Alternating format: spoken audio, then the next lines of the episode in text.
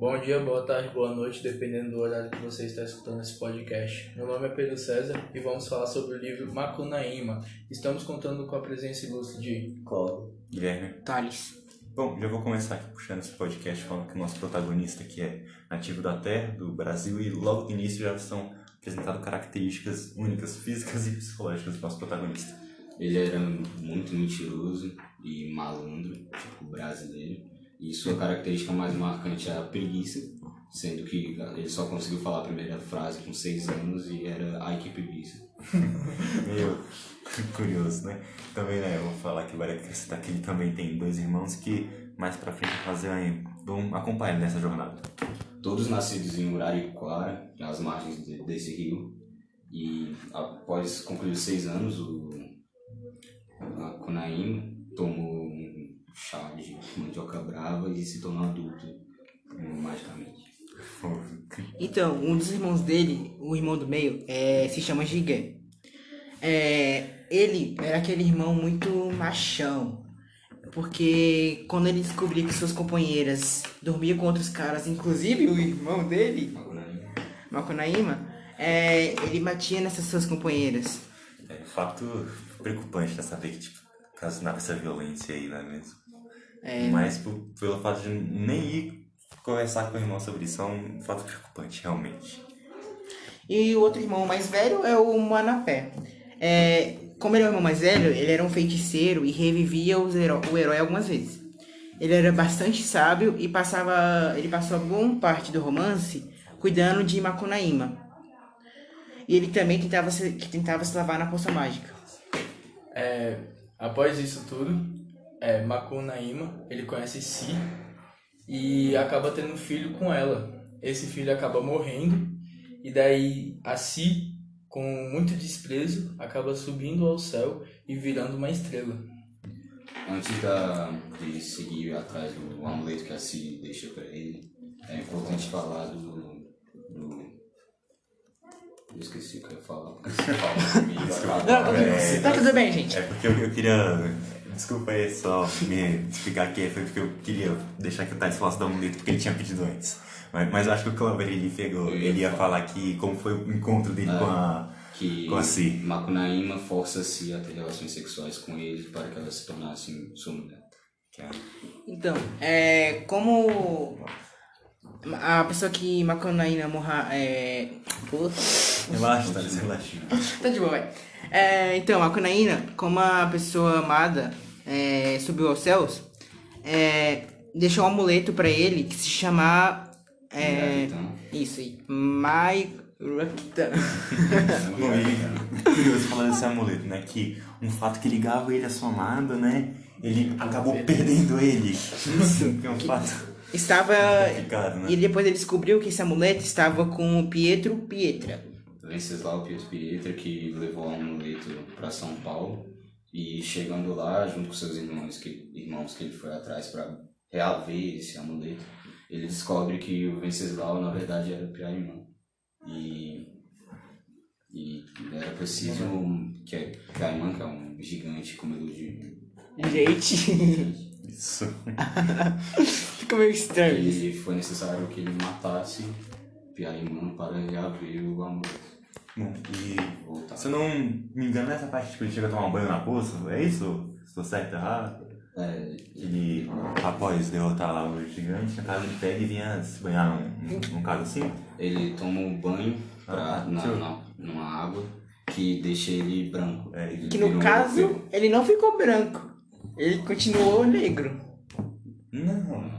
Tá falando merda. Não, tá. É porque, tipo, que como ele, né, é originado lá do interior da floresta, né? Após ele vir, ele pega então o banho e no caso. no caso ele toma um banho, né? Aí, tipo, era como se tipo, purificasse essa ideia an- antiga com racismo, né? Junto dele, né? Que aí fala que após esse banho ele pega e acaba virando branco, aí o outro irmão ele toma banho, aí sai com uma cor mais clara, que seria tipo pardo. Jiqué com E o- pele cor de cobre. Isso. Aí o último acaba por pouco poder se aproveitar da água. Né? Segundo assim o livro, porque Aí, tipo, sai apenas com a palma da mão e o, e o pé com a né? mais clareada, que é ver como racismo está instaurado assim no pensamento de antigamente. É, o, o livro foi lançado em 1928.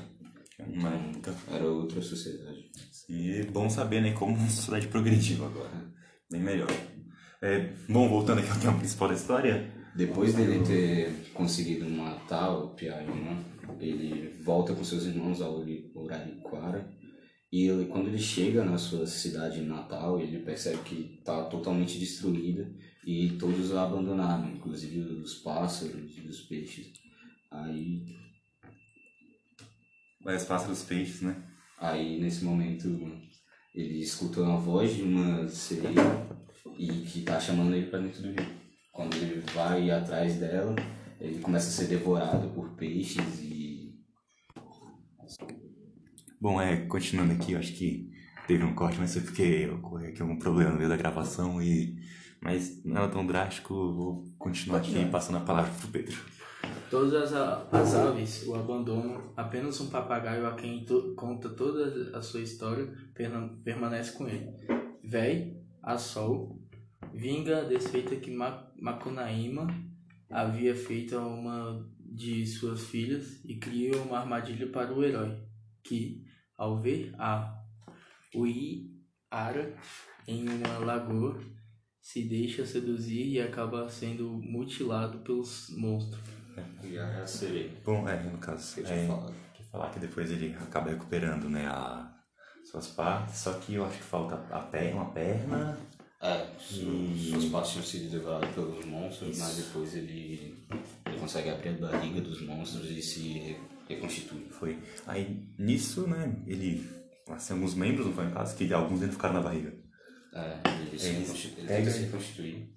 Isso. Aí ele sobe, né, e fica na constelação de Úrsula Maior. Aí esse acaba sendo o desfecho da história. Bom, é, espero que tenha ficado aqui para da história, por mais dos imprevistos, né? E a, no, na última cena da história é revelado que o papagaio que ele tinha conversado antes é, era o narrador da história, era que- ele que estava contando toda a história. a gente, a gente escutou uma história narrada por um papagaio. Isso mesmo. Sabia que papagaio você ia falar, mas tanto assim? mas, Vou bom, comprar um é, papagaio agora. Verdade. É, mas agora, espero que tenha ficado tranquilo para falar a história. Eu vou só falar algumas características aqui, né? Que, lembrando que o narrador é onisciente, então ele sabe de tudo. Um narrador incrível, sabe das características do personagem, como eles pensam. E também falar, né? Que o local que se narra a história, por mais que fale, tipo, São Paulo, às vezes não se condiz com a realidade. Então é, tipo, meio disturbado. E pra finalizar aqui, né, como dito no início, o livro é de Macunaíma, é de Mário de Andrade e foi publicado no ano de 1928. É, foi considerado dos é, principais romances modernistas. É. Bom, eu agradeço vocês por terem escutado esse podcast. Foi nosso primeiro, então fizemos com carinho e dedicação. Fala que a gente fez um monte aqui, mas acabou descartando. Thiago de cabelo platinado, né? Então, bom, eu agradeço vocês por terem escutado. Vou despedindo aqui. Quem fala com vocês agora é o Guilherme, com desfecho. Agradecer a participação. Do Pedro. Tchau, eu sou o Cláudio. Tchau, eu sou o Thales. Até mais, agradeço. Falou, valeu. falou.